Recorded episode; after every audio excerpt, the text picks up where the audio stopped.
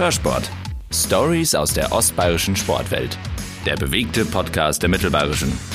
Im Raum Regensburg ist Philipp Flieger schon lange bekannt für sein Lauftalent. Als Marathonläufer hat er sich einen Namen gemacht. In diesem Jahr sieht man Philipp Flieger dann plötzlich in großen nationalen Werbekampagnen, Talkshows und er bringt sein eigenes Buch in den Handel. Er weiß sich also zu vermarkten. Ich freue mich auf eine neue Folge Hörsport mit Philipp Flieger. Mein Name ist Evi Reiter. Hörsport wird präsentiert von Volvo Autohaus Bauer. Wir konzentrieren uns auf das, was uns überzeugt und das, was wir am besten können. Auf Volvo. Und wir haben es endlich geschafft. Hallo Philipp. Hey Evi, schön, dass ich heute bei euch sein kann. Ja, du bist momentan in Regensburg. Das ist aber eher selten eigentlich der Fall.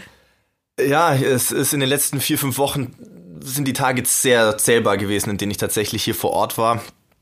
Ähm, das lag zum einen daran, dass mein Buch äh, äh Anfang September ähm, erschienen ist und naja, ich bin ja trotzdem noch sehe mich selber zumindest hauptberuflich natürlich noch als Leistungssportler. Das heißt, es erfordert immer viel Planung im Vorfeld, ähm, was halt dann die Schwerpunkte für Wettkämpfe anbelangt und dann auch in einer Offseason wie jetzt nach einem Marathon, ähm, dass man da versucht natürlich die Termine dann ein bisschen zu bündeln. Dass das jetzt sehr viel war, hängt natürlich mit dem Buch zusammen, hängt aber auch damit zusammen, dass wir halt oder dass ich versucht habe, viele Termine im Vorfeld vom Marathon auch eben in den Herbst zu legen und deshalb war ich glaube im, im Oktober ganz ehrlich vielleicht fünf Tage in Regensburg, wenn wenn's mhm. ja das wird wahrscheinlich schon eher weniger gewesen sein. Und dementsprechend gab es auch Gerüchte, dass du nicht mehr in Regensburg wohnst. Nee, ich, ich wohne nach wie vor noch in Regensburg äh, im Westen. Ich fühle mich hier nach wie vor noch sehr, sehr wohl. Ähm, ist eine super Stadt und äh, ich habe auch nicht vor, das in, in äh, naher Zukunft äh, äh, zu verändern. Ähm, es ist für mich als Sportler super. Ich, ich habe hier ähm, super Trainingsbedingungen. Ich denke für Outdoor-Sport im Allgemeinen, aber fürs Laufen sowieso. Es ist super abwechslungsreich. Ähm, man hat hier ähm, super sportliche Infrastruktur, auch an, an was, was Trainingsstätten und Stadien anbelangt. Ähm, ich habe hier mein eigenes persönliches ähm, sportliches Umfeld auch noch was, was ähm, Krafttraining, Physiotherapie etc. anbelangt. Und ähm, ja, ich fühle mich nach wie vor auch nach zwölf Jahren in Regensburg hier sehr, sehr wohl. Ähm, und, und ja, genieße es hier. Philipp, es ist sehr, sehr viel passiert in der jüngsten Vergangenheit äh, bei dir und äh, dementsprechend müssen wir das jetzt ein bisschen aufdröseln. ich würde erstmal sagen, wir starten mit deinem Buch. Laufen am Limit. Um was geht's genau in diesem Buch? Das Buch ist tatsächlich, ähm, es, es geht schwerpunktmäßig tatsächlich um mich und mein, ähm, wie ich den Weg überhaupt zum Laufsport gefunden habe. Und dann äh, natürlich irgendwo der, der Kern des Buches ist sicherlich das Thema Olympische Spiele, mhm. äh, was für mich eben mich maßgeblich begleitet hat ähm, durch meine sportliche Laufbahn, vor allem natürlich mal bis zwei, äh, 2016, ähm, was, äh, wo man auch ein bisschen, oder ich auch aufzeigen wollte, wie, wie, wie so ein Werdegang aussieht. Ich glaube, ganz viele Menschen, mit denen ich zu tun habe, ähm, die man zum Beispiel auf einer Marathonmesse trifft, ähm, also Freizeitsportler, die, die, die dann irgendwie das Gefühl haben, dass das ist mir oft begegnet, dass, dass die denken, du bist so ein, Leute, die mal bei Olympischen Spielen waren oder sagen wir mal unter zwei Stunden 15 in mhm. dem Bereich Marathon laufen können, das sind irgendwie so Übermenschen und die haben so ein krasses Talent und, und keine Ahnung, ist dann alles in die Wiege gelegt. Und natürlich wäre es jetzt Quatsch zu sagen, dass ich komplett talentfrei bin, aber ich würde mich nie selber als jetzt irgendwie, äh, was weiß ich, Next Level Super Talent bezeichnen oder sowas. Ich bin schon talentiert, aber ich weiß, dass mein Talent auch einigermaßen begrenzt ist. Also ich glaube, ich brauche mich nie damit beschäftigen, mal Olympiasieger oder Weltrekord, äh, Olympiasieger zu werden oder Weltrekord zu laufen. Und ähm, was mich immer schon fasziniert hat, waren Olympische Spiele. Ich weiß noch, dass ich als, als äh, Kind äh, 1996 Atlanta, mhm. waren die ersten Spiele, die ich so richtig bewusst, äh, sagen wir mal, verfolgt habe, äh, zu Hause auch vom Fernseher, weil meine Eltern auch schon sportbegeistert waren. Jetzt keine Leistungssportler waren, mhm. aber natürlich äh, mein Bruder und mir schon ähm, so ein bisschen diese, diese Faszination von Sport auch vermittelt haben und wir haben viel Sport geschaut, ganz unterschiedliche Sachen und natürlich immer Olympische Spiele und und ich weiß, dass das schon damals was bei mir ausgelöst hat, dass ich gesagt habe, ähm, das war so die Zeit, wo ich auch ein bisschen angefangen habe mit Laufen, dass ich das auch mal ähm, erreichen möchte oder machen möchte, wenn ich groß bin. Und äh, das haben meine Eltern natürlich damals ein bisschen belächelt, zu Recht, mhm. sage ich mal, mhm. äh, sind nicht super realistisch. Ähm, äh, Fakt ist aber, dass diese fixe Idee mich dann ähm, nie losgelassen hat und tatsächlich ähm, zumindest das weitere Leben immer begleitet hat und auch jede größere Lebensentscheidung äh, maßgeblich beeinflusst hat. Sonst wäre ich wahrscheinlich auch nie nach Regensburg gekommen, muss man fairerweise auch sagen. Mhm. Ähm, Und ähm, diesen Weg dahin mit allen Höhen und Tiefen und äh, auch, auch wie, wie unrealistisch das zu Zeiten vielleicht auch mal war, die Idee, ähm, das ist so das, was ich im Buch ähm, hauptsächlich da, da erzähle und natürlich auch, wie man mit das gab es bei mir jetzt auch mehr, als ich vielleicht mir vorher ausgemalt hätte, ähm, mit, mit Rückschlägen und sowas umgeht, letzten Endes. Ähm, und was man natürlich auch durch Beharrlichkeit vielleicht erreichen kann. Mhm. Ich glaube, vor zehn Jahren oder vor, wahrscheinlich selbst vor, vor sieben Jahren, ähm, hätten mir das jetzt vielleicht nicht wahnsinnig viele zugetraut. Du hast den Titel Laufen am Limit gewählt. Was ist so dein persönliches Limit? Na, zeitentechnisch meinst du wahrscheinlich? Ja. Ähm, erstens vielleicht mal zeitentechnisch. Ähm, zeitentechnisch äh, ist das immer ganz, ganz schwer zu sagen. Ähm, also ich, ich, äh, wie gesagt, ich glaube, ich brauche mich jetzt äh, mit Weltrekord sowieso nicht beschäftigen und ähm, ich sag mal, wenn man mal eine 212, 50 wie ich gelaufen äh, schon bin, der, da ist es jetzt vielleicht nicht unrealistisch, äh, was ich im Herbst schon probiert habe, in dem Fall nicht erfolgreich, was ich wahrscheinlich im Frühjahr, wenn ich gut durch den Winter komme, nochmal probieren werde, dass man sich an der Olympianorm für Tokio, ähm, die nun ähm, vom IOC her sehr, sehr viel strenger angesetzt wurde, ähm, weil das Starterfeld halbiert werden soll, ähm, dass man da sagt, okay, 211, 1230, das ist, denke ich mal, noch im Bereich des Möglichen. Wenn es ganz gut läuft, vielleicht auch eine 210er Zeit und ich glaube, alles unter 210 ähm, wäre natürlich irgendwo ein Traum, muss man aber auch realistisch sein. Ähm, ich glaube schon bei einer 21130, was jetzt Olympianorm mhm. für, für, für nächstes Jahr ist, äh, da hat es in der deutschen Geschichte, glaube ich, nur elf Männer gegeben, die jemals schneller gelaufen sind. Also nur um das mal ein bisschen einzuordnen. Und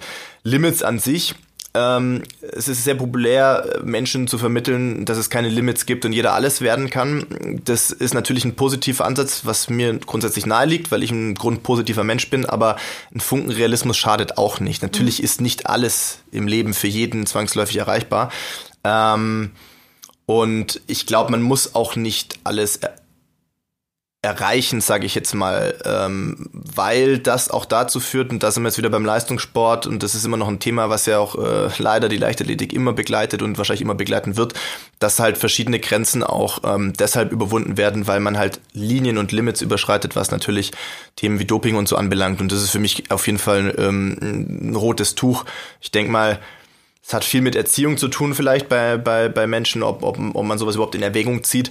Ähm, und für mich hat es auch was mit Respekt vor mir selber zu tun letzten Endes, weil ähm, ob ich jetzt noch ein oder zwei Minuten schneller im, im Marathon laufen kann, mein Gott, also klar, für mich wäre es schön, ich würde mich drüber mhm. freuen. Ähm, sollte es nicht mehr passieren, ähm, dann kann ich auch mit der Zeit, die ich bisher gelaufen bin, äh, soweit zufrieden sein, sage ich mal, und zumindest vielleicht auch noch in 10 oder 20 Jahren äh, mal in den Spiegel schauen und sagen, okay, es ist eine ganz okay Zeit gewesen ähm, und du weißt zumindest, dass du das mit deiner eigenen Arbeit dir irgendwie deinem Körper abgetrotzt hast. Du hast ein Buch geschrieben, du bist viel unterwegs, du liebst deinen Sport, du gibst den weiter, hast dir jetzt sogar äh, die olympischen Ringe tätowieren lassen.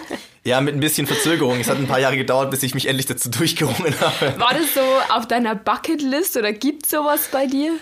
Ähm, ja, ein bisschen vielleicht schon. Also ich habe jetzt nicht so eine, so eine konkrete Liste, wo ich sage, das und das und das muss ich einmal im Leben gemacht haben. Ähm, aber ich bin grundsätzlich schon jemand, vielleicht weil ich als Kind eher so ein ängstlicher Typ war, der dann irgendwann gelernt hat, wenn man sich außerhalb seiner Komfortzone bewegt, ähm, passieren oft Dinge, die man halt nicht erwartet, weil man sich damit natürlich dann auch im Vorfeld mhm. nicht beschäftigt und, äh, und ganz oft sind die auch positiv. Ähm, ich bin heute, glaube ich, äh, mehr als nur Sportler. Das ist sicherlich was, was mit dem Alter zu tun hat. Ähm, das früher, wenn ich jetzt mal sage, mit Anfang 20, da bist du halt super eindimensional unterwegs. Du hast, denkst von morgens bis abends nur an Sport mhm. und ist auch cool, war eine coole Zeit und alles, aber irgendwann, ich glaube, ähm, es gibt echt viele Leute, die natürlich auch verfolgen, weil ich ja viel damit auch äh, auf Social Media teile, was mein Leben auch ausmacht, neben dem reinen Training und dem reinen Wettkampfsport. Ähm, da gibt es bestimmt Leute, die auch denken, Mensch, der Flieger, ey, ganz ehrlich, wenn der mal sich ein bisschen mehr auf den Sport konzentrieren würde, dann wäre er vielleicht noch fünf Prozent besser oder irgendwie sowas. Und ich bin mir ziemlich sicher, genau das Gegenteil wäre der Fall. Mhm. Ich glaube, wenn ich mein Leben auch heute nach so vielen Jahren Leistungssport nur von morgens bis abends, sieben Tage die Woche, 365 Tage im Jahr, nur auf Sport und Training reduzieren würde, ich glaube, ich würde es heute gar nicht mehr machen. Weil ich brauche heute auch ein bisschen so diesen Ausgleich. Also es fühlt sich für mich als total bereichernd an, dass ich so verschiedene wenn man so will, Leben parallel führen kann. Ne? Also mir macht total viel Spaß, ähm, so, ja, für mich auch ein bisschen verrückte Projekte wie ein Buch ähm, zu machen. Letzten Endes, das war ja auch nicht so, da gab es auch bestimmt Leute, die gedacht haben, Mensch, ey, ist noch ganz, bei dem noch alles klar. Ich meine, der ist 31, wer muss denn da ein Buch schreiben? Und es ist jetzt nicht so, dass ich seit zwei Jahren ein Skript in meiner Schublade hatte und dann habe mhm. ich das mhm. Gefühl gehabt, ey, wenn ich jetzt nicht ein Buch rausbringe, dann fühlt sich mein Leben aber sowas von nicht komplett an, sondern ich hatte früher wenige Chancen und Möglichkeiten und war um jede wahnsinnig froh und dankbar. Ich habe heute vielleicht ein paar mehr Möglichkeiten, auch neben Sportsachen zu machen. Und ich lasse die heute immer noch wahnsinnig ungern verstreichen. Es ist einfach so gewesen, dass ich letzten Herbst ähm, tatsächlich der Verlag auf meine Agentur in Hamburg zugegangen ist und, äh, und das Thema so ein bisschen vorgestellt hatte, ob ich mir vorstellen könnte, ein Buch zu schreiben. Und ich war damals auch eher so, ey, ganz ehrlich, Leute, ich bin 31, was habe ich mhm. zu erzählen? Also ich meine, äh, und wen interessiert das bitte? Ähm, Mich.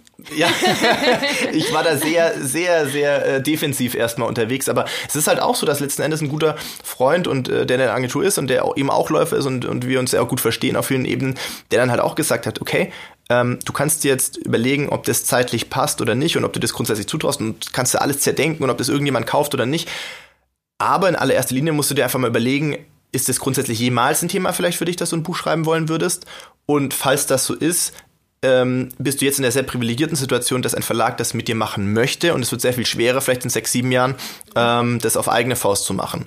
Und dann habe ich relativ schnell gewusst, okay, ähm, vielleicht tatsächlich kriegst du diese Möglichkeit nie wieder und unabhängig davon, ob das jetzt kommerziell erfolgreich ist oder ob das äh, jemand liest oder nicht, ist ja schon auch einigermaßen cool zu sagen, dass einmal ein Buch geschrieben im Leben. Absolut. Ähm, und, ähm, ich bin Buchautor.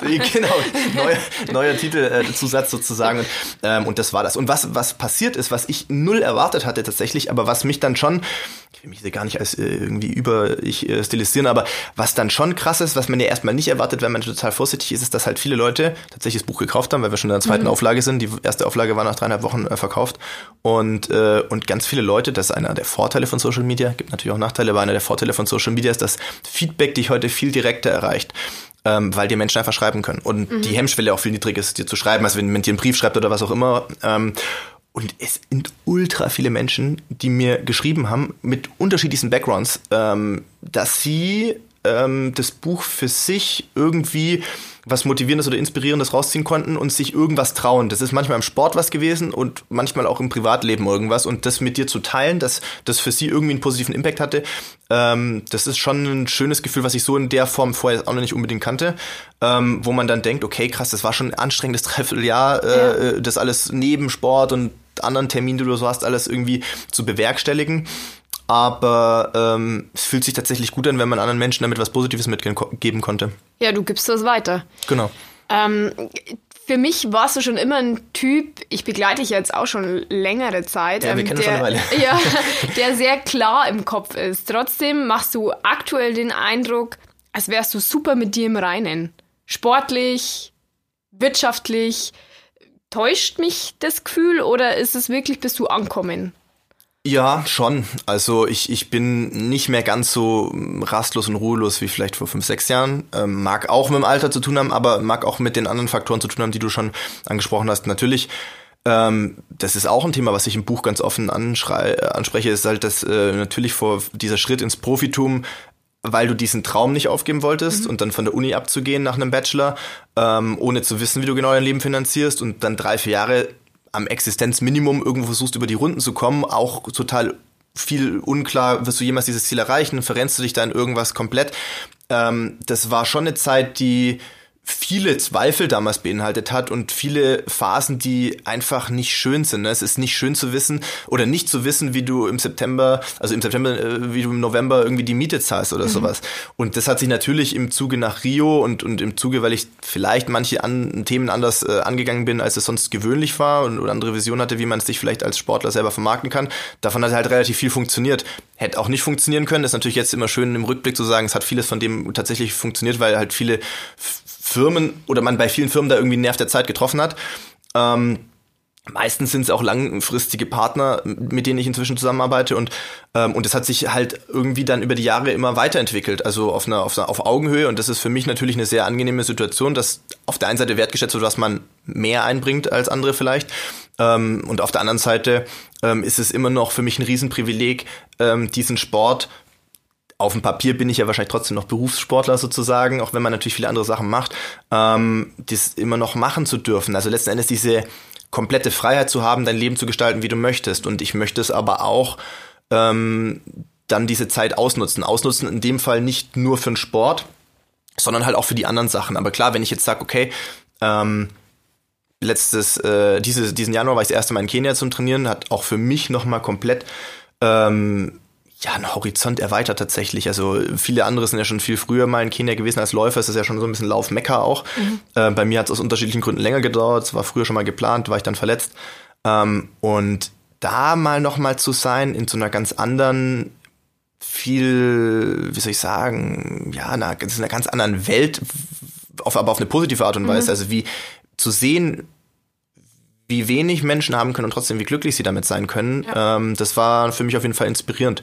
Und, ähm, und ich möchte halt die Zeit, die mir jetzt noch bleibt in dem Sport, mit 32 bist du als Marathonläufer nicht äh, wahnsinnig alt, sondern vielleicht eher in der Blüte deines Schaffens, sage ich jetzt mal im besten Falle. Aber natürlich ist äh, jeder Leistungssport oder Profisport natürlich sehr stark von gesundheitlichen Aspekten abhängig und natürlich kann es auch morgen vorbei sein. Deswegen ähm, versuche ich diese Zeit, die mir da noch bleibt und die ich noch ähm, machen darf, eben auch äh, so auszunutzen, äh, so, so gut ich kann. Du hast eben die Eigenvermarktung angesprochen. Ähm, du bist in einer Agentur in Hamburg. Ähm, wie lange arbeitest du schon mit dieser Agentur zusammen? Äh, es ging nach Rio los tatsächlich. Auch mhm. durch einen Zufall äh, ein bisschen. Die, äh, also Jungformat Sports ist relativ bekannt, sag ich mal. Die arbeiten normalerweise aber mit sehr großen Kunden zusammen, wie natürlich ganz viele Adidas-Themen, ähm, mit dem DFB, äh, mit dem DOSB äh, und so weiter und so fort. Und hatten damals auch mit dem Gedanken wohl geliebäugelt, das war aber ein zeitlicher Zufall, ob man auch ähm, den ein oder anderen Einzelsportler mhm vielleicht ähm, sich darum kümmern möchte und für die das ja auch irgendwie spannendes Projekt ist. Zum Beispiel mit Nico Hülkenberg, dem Formel-1-Fahrer, ähm, mhm. arbeiten die auch zusammen. Und natürlich ist Laufen nicht Formel 1, Laufen ist auch nicht Fußball, aber ich war mir eigentlich schon relativ lange sicher, dass Laufen und mit diesem Potenzial, dass es halt sehr viele Menschen anspricht und vereint, ähm, weil halt sehr viele Menschen laufen, ähm, schon das Potenzial hat, dass man das besser darstellen kann, als es halt oft gemacht wird. Und ich habe damals ähm, über Umwege den, den Kontakt zu dem damaligen Geschäftsführer rausbekommen und einfach mal hingeschrieben gesagt, hey, ich glaube, ich habe ein paar Ideen, so und so und so. Und dann hat er gesagt, ja, bevor wir jetzt hier telefonieren, komm doch einfach mal nach Hamburg. Mhm. Und äh, damals war Anne Friedrich auch einer der Partner in dieser äh, Agentur und ich wusste aber nicht, dass Anne Friedrich da einer der Partner ist. Und äh, mit dem, dem ich da Kontakt hatte, der meinte halt, naja, wir treffen uns an dem und dem Morgen um oder Vormittag um, um 11 Uhr. Und er schreibt dann am Morgen, ja, sie haben irgendwie noch ein krasses Problem mit dem Pitch und das muss heute noch raus und ähm, ob es okay wäre, wenn ich mich mit dem Arne treffe. Ich dachte halt irgendeinen okay. Arne halt, ne? Ja. Ich wusste nicht, dass das Arne Friedrich okay. ist. Ich dachte halt, ich treffe mich mit irgendeinem Arne. Und ich so, naja, klar, kein Problem, dann treffe ich halt mit dem Arne. Ja. Und dann komme ich da rein und denke so, ha, äh, den kenne ich, aber aus einem anderen Kontext. Und da musste ich Arne Friedrich erklären, ähm, warum Laufen der geilste Sport auf dieser Welt ist und sie unbedingt was mit mir machen sollten. Und er sagt halt so im, im, im, im ersten Satz, Achso, du bist Marathonläufer. Mhm. Also wenn es eins gab, was ich im Fußball immer krass gehasst habe, dann war es Laufen. Und ich dachte so, ach du oh Scheiße, das wird echt schwierig. Mhm. Ähm, aber scheinbar hat es irgendwie geklappt, ihn äh, nach einer Stunde zu überzeugen und, ähm, und er ist auch ein echt netter, netter Typ tatsächlich. Mhm. Ähm, wir haben uns hier und da immer mal wieder jetzt noch getroffen, witzigerweise auch von einem Jahr, als ich für, für Adidas in Los Angeles für ein Shooting war und er auch zeitgleich da war.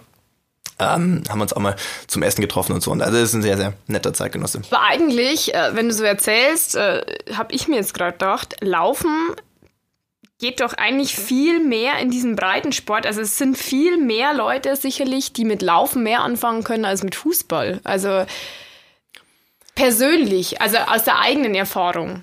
Ja, das ist schon das, was ich sehe. Ich kenne ganz viele Menschen, und das löse ich jetzt mal komplett von mhm. Wettkampfsport. Also das kann man in Regensburg oft sehen, zu jeder Tages- und Nachtzeit. Ich wollte morgen auch schon äh, Max-Schulze-Steig laufen und äh, äh, du triffst echt fast zu jeder Tages- und Nachtzeit natürlich in Regensburg Menschen, die laufen. Und in mhm. jeden anderen Städten ist es natürlich genauso.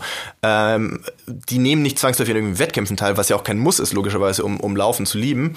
Ähm, warum das nicht so eine verrücktes Ausmaß wie Fußball annimmt, ist schwer zu sagen. Ich glaube schon, dass Fußball halt natürlich ähm, auch historisch betrachtet halt Volkssport immer schon war äh, in Deutschland und das natürlich, und das ist natürlich für, für die, ja, für die Fankultur schon wichtig, dass es so regelmäßig stattfindet. Ähm, du hast halt wirklich zumindest mal jedes Wochenende ein Ligaspiel und im besten Falle, je nachdem, was für ein Fan du von welcher Mannschaft du bist, irgendwie dann auch noch andere Themen wie Pokal oder, oder äh, internationale äh, Cups. Und das ist halt im Laufen nicht so, zumindest nicht im Marathonlaufen. Wenn da jemand Fan ist, dann sieht er seinen, seine Vorbilder, seine Idole bestenfalls zweimal im Jahr laufen, im mhm. Fernsehen oder mhm. an der Strecke irgendwo. Und das heißt, du findest, also Laufen findet halt schwerpunktmäßig Marathonlaufen im Frühjahr und im Herbst statt. Und mhm. dazwischen und danach ist immer so ein bisschen saure Gurkenzeit, wo dieser Laufsport in dem, in dem öffentlichen, in der öffentlichen Wahrnehmung einfach nicht so drin ist. Und ich glaube, ein Weg, dass man potenzielle Fans oder Leute, die das einfach interessiert, natürlich mit, mit mehr äh, versorgen kann oder ähm, ist halt dieses Thema Social Media, was mhm. ich dann auch damals ähm, als, ich verstehe das als Angebot. Ich denke mir nicht unbedingt, das sind jetzt alles Fans oder so, mögen auch einfach Leute sein, die interessiert, was man als Sportler so macht oder wo es einen so hinverschlägt und wie es Training in Kenia ist und alle solche Sachen. Ich sehe das eher als äh, Content-Angebot, wen laufen, wen Training und auch das drumherum interessiert. Ja, man muss dir ja nicht folgen. Absolut, so. genau, genau. Äh, dann, ähm, dann, ähm, ja, dann, dann ist das eben so als Angebot zu verstehen und, ähm, und das wird immer mehr wahrgenommen, weil es halt früher weniger Läufer gemacht haben. Also ja. das war in anderen Sportarten schon weiter irgendwie. Mm, nochmal auf den Punkt Eigenvermarktung, ähm, vor allem jetzt mit deiner Promotion-Tour, mit deiner Buchpromotion. Ähm, du musstest sehr viel Widmungen schreiben, sehr viel Selfies machen. Also das kommt, konnte man ja auch alles auf Social Media verfolgen. Wie fühlst du dich in dieser Rolle? Immer noch ungewohnt. Also es ist halt, es ist, ähm, ich fühle mich ja null für mich halt als Läufer. Ne? Also ich bin, vielleicht bin ich heute ein bisschen äh, flotter unterwegs und schneller in, in manchen Bestzeiten als früher, aber so für mich hat sich da jetzt gar nicht so wahnsinnig viel verändert, glaube ich, wie, wie es sich Laufen oder meine Rolle im Laufsport sich anfühlt. Natürlich, der Prozess ist in der ersten Form natürlich irgendwie schleichend, dass man natürlich äh, als Marathonläufer, der dann vielleicht schon das ein oder andere erreicht hat, dann häufiger mal im Vorfeld von Marathons mehrere Pressetermine hat, dass halt mhm. halt irgendwelche ähm, Einspieler auch produziert werden fürs Fernsehen und solche Sachen, das ist natürlich dann schon irgendwo, wo du feststellst, ah, okay, es hat sich was verändert, aber dass dann jemand kommt und wirklich aktiv sagt, er möchte, äh, er möchte gern ein Foto machen mit, mit dir oder, oder dann jetzt mit den Büchern, dass man dann, ich habe jetzt schon sehr viele Bücher signiert tatsächlich, also das ist schon was Neues und irgendwie auch immer noch ungewohnt. Also mhm. ich mache das immer super gern, ist überhaupt kein Thema. Ich bin da jetzt nie jemand, der da irgendwie sagen würde, auf gar keinen Fall, weil mhm. warum auch immer. Ähm, ja, aber es ist trotzdem komisch für mich. Also es ist irgendwie, es fühlt sich immer noch irgendwie merkwürdig an. Aber ich denke mir halt, wenn das derjenigen oder demjenigen was Positives gibt und wenn es eine, eine, schöne Erinnerung ist, dann, dann, ähm, ja, dann ist das ja, ist ja kein Aufwand, sowas zu machen. Äh, und es freut mich natürlich gern. Und gerade was das Buchthema anbelangt, ähm, bedeutet natürlich ja auch, dass es ähm, ja, halt viele Menschen natürlich auch gekauft haben und, und, und damit, ähm, ja, wie vorher schon gesagt, irgendwie auch was Positives verbinden. Und das ist ja was, was mich dann freut. Also ich, ich freue ja. mich, dass ich ihnen Freude machen konnte. Aber wie denkst du da persönlich drüber? Ähm, du bist Leistungssportler und kannst leider nicht von diesem Leistungssport im Marathon leben. Also es gibt leider nicht so viel Geld, dass du nur davon leben kannst, musst dir also ein zweites Standbein aufbauen, das du natürlich gerne machst. Aber es ist doch irgendwie total paradox und schade. Das habe ich früher immer gedacht, ja. Das habe ich als, als vor allem als junger Sportler habe ich oft so gedacht, und ich sehe es heute bei jungen Sportlern, dass sie genauso denken, wie ich früher gedacht habe. Ähm ist vollkommen nachvollziehbar, aber je länger man drin ist und je mehr ich eintauche in diese Sport, Marketing, Industrie, sage ich jetzt mal, stellt man halt dann fest, es ist wie allgemein in der Wirtschaft, ist Angebot und Nachfrage. Mhm. Und die Nachfrage nach Laufen ist, warum auch immer, ich kann es auch nur bedingt erklären, ist halt nie so hoch wie jetzt Fußball oder selbst Tennis oder mhm. irgendwas. Mhm. Ähm, und daran kann man entweder verzweifeln und sagen, alles ist ungerecht, die Welt ist äh, unfair und alles Mögliche, ähm, oder man versucht seinen eigenen Weg dann zu finden, dass, dass man das auf die, auf die, auf die, auf die Beine bekommt. Es gibt ja parallel natürlich schon noch den, den klassischen Leistungssportweg, den wahrscheinlich die Mehrheit aller, zumindest Leichtathleten, dann vielleicht irgendwann macht. Viele fangen das ja mal an, ähm, vielleicht irgendwie Berufs-, also nicht berufsbegleitend, äh, neben der Ausbildung, also neben Studium oder, oder wie auch immer. Und der Sprung ins Profilager, da wechseln dann halt viele äh, vielleicht auch in die Sportfördergruppe bei der Bundeswehr oder bei der Polizei. Das wiederum hat sich für mich nie wirklich zur, zur, war nie wirklich eine Debatte, weil ich, wie man ja auch weiß, hier und da gerne mal äh, mehr oder weniger öffentlich auch Streit mit dem Verband habe und auch schon das ein oder andere Verfahren vor Gericht. Ähm, und ich wollte mich nie in diese Abhängigkeit begeben, weil du bist natürlich als ähm, jemand, der in einer Sportfördergruppe ist, abhängig von einem Kaderplatz und den ja. vergibt dir dein Verband. Und da gibt es auch genügend Beispiele aus der Vergangenheit, dass ähm, unbequemere Athleten unter, sagen wir mal, eher fragwürdigen Argumenten äh, ihren Kaderplatz verloren haben, damit ja aber auch automatisch ihre sportliche Existenzgrundlage zu dieser Zeit. Und man hat schon in der Anfangsphase, als man versucht hat, sich da so was eigenes aufzubauen, schon oft drüber nachgedacht, ob das nicht falsch war, weil man mhm. am Anfang halt sehr wenig Geld äh, hatte und das andere wäre halt ein sicheres Einkommen gewesen, was du zumindest jeden Monat bekommen hast. Ähm, Im Rückblick muss ich sagen, ich bin ganz froh, dass ich so gemacht habe wie jetzt, weil irgendwann werde auch ich natürlich mal mit dem Kapitel Leistungssport abschließen. Und dann werde auch ich mal noch einen, äh, einen, einen echten Job machen müssen. Mhm. Ähm, und ohne dass ich jetzt schon genau weiß, wo mich mein Weg hinführen wird, ist einfach ganz schwer zu sagen, weil letzten Endes ist in den letzten drei Jahren schon so viel passiert, von denen ich heute oder damals zumindest nicht gedacht hätte, dass das so passieren wird, dass man ein Buch schreibt oder solche Sachen oder ähm, dass man, dass man eben, ja, für Adidas inzwischen im Jahr, ähm, in, in was weiß ich, in letztes Jahr in LA ist und in Valencia und in Paris und was weiß ich was. Das äh, hatte ich ja nie erwartet oder so. Mhm. Man ist ja immer irgendwie so ein bisschen reingerutscht, sicherlich auch, weil man bei vielen Stellen auch Leute hatte, die wahrscheinlich in einem selber was gesehen haben, was man vielleicht dann noch nicht unbedingt selber gesehen hat und dann halt äh, immer mal wieder eine Tür aufgemacht haben. Klar, durchgehen muss man selber, ähm, aber ich hatte da schon sicherlich auch hier und da immer Förderer, die, die das unterstützt haben. Und im weitesten Sinne ähm, werden daraus, entstehen daraus auch Verbindungen, die für, für später natürlich auch hilfreich sein können, um mal dann in, in ein, ein echtes Berufsleben zu wechseln vielleicht. Absolut. Und das ist auch immer meine Lieblingsfrage. Ich kenne das ja auch von Markus was machst du oh. nach deiner Leistungssportkarriere? Aber ich denke mir, ich frage doch diese Person XY auch nicht, was sie in sieben Jahren arbeitet. Ja, das, ist, das ist der Klassiker aller Fragen. Es ist wirklich, in fast jedem Interview wird das gefragt, naja, sie sind 32. Kommt immer darauf an, wie, wie stark der Sport-Background ist, weil natürlich 32, wie gesagt, für Marathonlaufen dann nicht so wahnsinnig alles, aber die Frage kommt sehr, sehr häufig. Und ich muss immer sagen, und das ist natürlich für, für den Interviewpartner immer die unbefriedigendste Antwort, mhm. ich habe keine Ahnung. Mhm. Nicht, weil ich sage, ähm, ich bin jetzt planlos und mache mir Sorgen um meine berufliche Zukunft, sondern naja, vielleicht gibt es auch die Möglichkeit, dass man diese Selbstständigkeit, die ich jetzt gerade habe, in welcher Form auch immer, irgendwie weiterführen kann, ist natürlich auch nicht ganz unattraktiv, ähm, muss man auch sagen, äh, wenn man sein eigener mhm. Chef ist in der Form. Man arbeitet wahrscheinlich mehr, also ich muss sagen, also zum Beispiel Barbara kann es ganz gut bewerten. Sie hat mich ja damals kennengelernt vor siebeneinhalb Jahren. Da war ich noch Student. Mhm. Das war mein studentischer Elan. Ja. Ist nicht der gleiche, den ich heute an den Tag lege, um, um das Gott zu machen. Sei Dank ja. wahrscheinlich.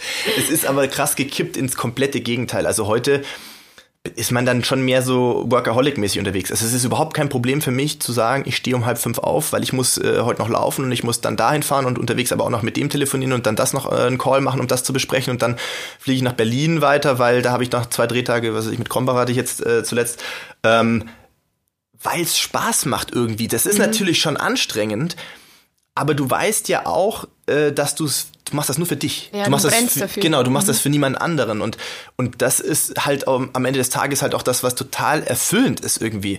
Ähm, das heißt jetzt nicht, dass ich mir überhaupt nicht vorstellen kann, in ein normales Arbeitsverhältnis später mhm. zu gehen. Es hängt, glaube ich, einfach davon ab, was sich für Chancen und Möglichkeiten, äh, mein Lieblingsbegriff, äh, ähm, auch in den nächsten Jahren da ergeben, sage ich jetzt mal, äh, in welcher Form auch immer. Und ähm, ich blicke da total relaxed in die Zukunft, muss ich sagen. Also ja, Menschen ähm, wissen ja auch gar nicht oder oder die denken immer, so ein Leistungssport ist kein Job. Aber ja. ihr, ihr lernt Leute kennen, äh, ihr lernt den eigenen Körper kennen. Also so oder so tun sich ja da schon riesige Berufsfelder auf. Also auch allein in der Gesundheitsbranche, in Prävention. Ihr könnt es ja alles weitergeben.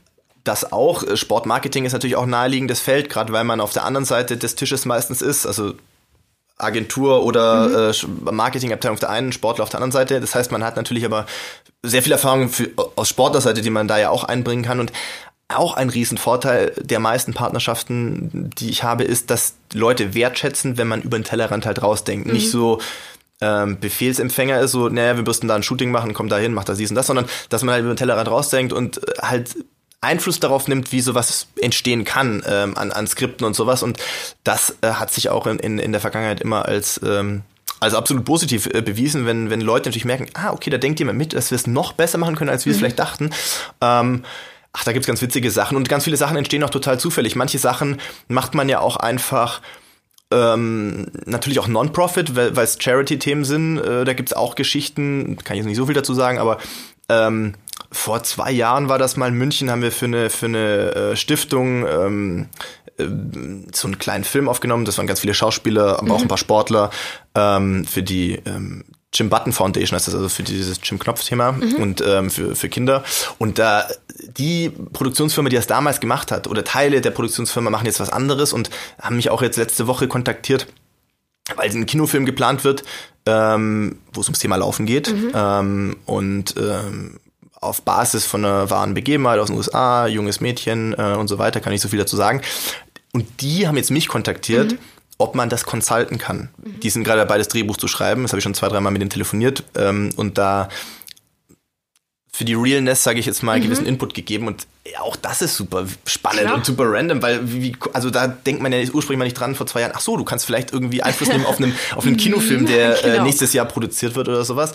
Ähm, das ist total witzig und macht ja. mir natürlich auch ähm, einfach total viel Spaß. Ja.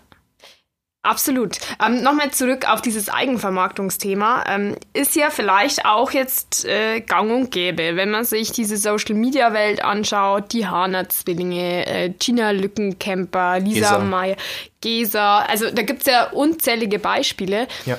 Es ist vielleicht einfach so. Man muss in der Leichtathletik, wenn man noch zusätzlich oder wenn man gut Geld verdienen möchte, halt beide Wege irgendwie aufschlagen. Ich sehe es immer so. Es gibt ganz viele Leute, die finden das, glaube ich, schlecht, weil das hat ja dann nur noch bedingt auch mit der Leistung teilweise zu tun oder nicht so sehr, wie es früher vielleicht war oder so. Ich sage immer, wir sind nicht, wer wünscht dir was? Es mhm. ist halt so heutzutage. Mhm. Und es ist ja jedem seine Entscheidung, ob er das machen möchte oder nicht. Aber die, die es halt nicht machen, verstehe ich dann sie jammern teilweise auch nicht so sehr, mhm. sage ich jetzt mal. Ähm, was du über Social Media preisgibst oder nicht, ist in allererster Linie mal dir selber überlassen. Also du bist ja der Filter von dem, was nach außen kommt und du musst ja nichts posten oder machen oder tun, ähm, womit du jetzt nicht irgendwie äh, einverstanden bist, sage ich jetzt mal. Und ähm, ich finde, es ist heute viel leichter, sich, also rückblickend betrachtet, muss ich sagen, mhm. wenn man jetzt mal zurückgeht, vor 20 oder 25 Jahren, wo das ganze Internetthema noch irrelevant war, ähm, naja, was, was war denn die Möglichkeit für einen Sportler, präsent zu sein? Also klar, du hast natürlich im Jahr, sagen wir mal, zwei Marathons gehabt, dann gab es damals Printzeitungen, mhm. Radio mhm. und Fernsehen. Im mhm. besten Fall ist der Marathon im Fernsehen übertragen worden. Vielleicht ist du, bist du danach, wenn es gut war, gab es einen Zeitungsartikel darüber und du bist im Radio interviewt worden. Logos der Sponsoren wurden maximal im Fernsehen gezeigt und im besten Fall noch, weil dein Foto in der Zeitung war. Heute hast du die Möglichkeit, ähm, ganzjährig über Social Media, manche machen auch YouTube, habe ich zum Beispiel noch nicht viel gemacht oder eigentlich noch gar nichts. Ähm, da macht aber zum Beispiel äh, Gina auch öfters mal was. Du hast heute über die verschiedenen Plattformen Möglichkeiten, ganzjährig ähm, Einblicke zu geben, die du selber steuern kannst, die natürlich über deinen Sport und, und Wettkampfalltag gehen können, die können aber auch über andere Themen gehen, weil die Menschen ja auch oft auch interessiert halt, äh, wie, wie ist die Person hinter dem, dem Sportfassade, mhm. sag ich jetzt mal. Ähm, und natürlich ist das auch, wenn das dann Leute interessiert, eine wahnsinnig gute Möglichkeit äh, für die Zusammenarbeit mit diversen Partnern, sage ich jetzt mal, weil für den Partner ja auch interessanter ist, ähm, dass du gewisse Produkte logischerweise ähm, die da ja auch stattfinden, auch in einem natürlichen Kontext. Also ich bin seit siebeneinhalb Jahren bei Adidas. Also ich mhm. trage halt äh, im Sport logischerweise immer Adidas-Produkte, ähm, dass die da irgendwie mit stattfinden. Und ähm, das ist ja eigentlich ein, ein, ein Mehr an Möglichkeiten, sich selber seinen Sport ähm, zu finanzieren und auch ein Mehr an Freiheit als früher. Ähm, aber vielleicht bin ich, ist es einfach meine positive Einstellung, dass ich immer sage, ich sehe meistens mehr die Chancen und nicht die Gefahren von irgendwas mhm. oder die, die, ich empfinde vieles als eher als dann als Herausforderung und nicht als ähm, ja, beängstigend. Mm, du bist viel unterwegs, aber dein Privatleben scheint nicht zu kurz zu kommen. Äh, Thema ist Social Media. Du hast dich verlobt. Ähm, auf einmal interessieren sich 2796 Menschen für so ein Bild und äh, für die Verlobung. So viele Likes hatte nämlich das Bild auf Instagram. Ja, ja also das ist was, was ich ja aber ähm, es ist, ein, es ist ein Einblick ins Privatleben, aber ich sag mal, wenn man irgendwann heiratet und die damalige Freundin, dann Frau, äh, nimmt zum Beispiel deinen Namen an, ist das ja auch irgendwie, also dann ab einem gewissen Punkt ist es ja ohnehin öffentlich letzten Endes. Insofern ist das jetzt für mich keines der Geheimnisse, wo ich sagen würde, das möchte ich auf keinen Fall äh, mit der mit der mit der Außenwelt irgendwie äh, nicht teilen. Ähm, ich würde es zum Beispiel, ich würde jetzt logischerweise nicht bei der Geburt irgendeinen Livestream oder sowas machen. Das ist natürlich kompletter Quatsch. Aber zum Beispiel sowas habe ich damit überhaupt kein Problem tatsächlich. Und äh, ja, also das äh, ist auch beruht, glaube ich, auf Gegenseitigkeit. Also wenn du jetzt zum Beispiel äh, Partnerin hast, die damit komplett äh, anti wäre, dann, dann wäre das natürlich auch ein absolutes No-Go. Aber ähm, Barbara kennt mich da natürlich, oder wir kennen das logischerweise schon lange und sie ist ja auch ähm, in diese Welt auch ein bisschen reingewachsen, diese komplette Leistungssport, Profisport-Welt und ähm, also von dem her äh, kennt sie das inzwischen, glaube ich, auch nicht anders. Mhm. Okay, Philipp, wir sind am Ende. Herzlichen Dank für deinen Besuch. Ja, danke, dass ich da sein durfte. Und ähm, alles Gute für dich. Ich bin mir sehr, sehr sicher, dass wir von dir noch ganz viel hören werden, ähm, auch auf nationaler Ebene. Und ja, jetzt erstmal einen schönen Jahresausklang. Dankeschön, danke. Hörsport wurde Ihnen präsentiert von Volvo Autohaus Bauer. Kommen Sie vorbei in der Lagerstraße 12 in Regensburg.